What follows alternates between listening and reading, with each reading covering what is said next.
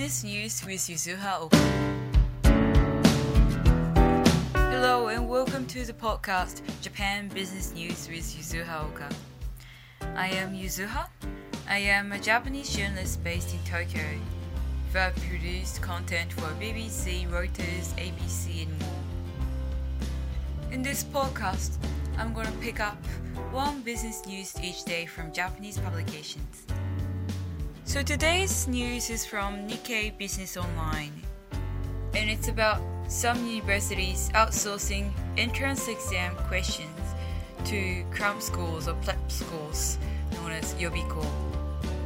So this article says that universities are lacking money and they don't have sufficient teachers that would be able to create entrance examination for the high school students and some of them are outsourcing the questions to Yobiko or prep school teachers.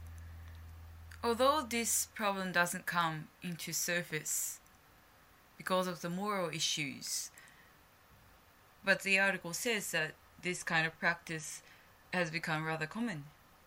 I didn't know that entrance examination questions are outsourced, but I am aware of the situation for the Japanese universities that they are lacking money and they don't have enough teachers.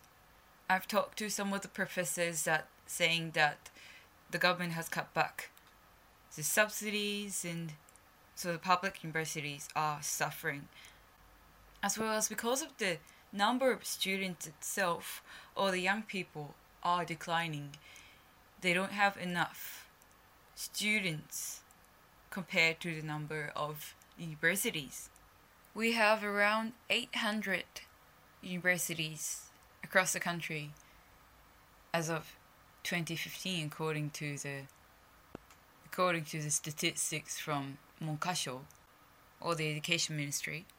And recently universities have diversified the way students get in so the entrance exam has become really really diverse not just the paper written exams, but they've got the AO or they've got the Suisen, which so high school students have a variety of choices to how to get in the universities. But that is also concerning the universities because they have to cater to each of these entrance exams.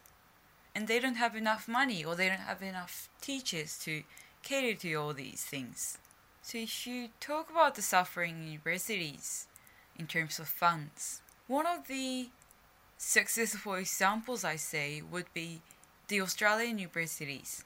The Australia says that education, especially higher education, is one of the biggest exports for their country, and the tuition for the overseas student is extremely high. In Australia, tuitions can go from 15,000 Australian dollars to 3,300 Australian dollars for the bachelor's degree for international students according to Study in Australia.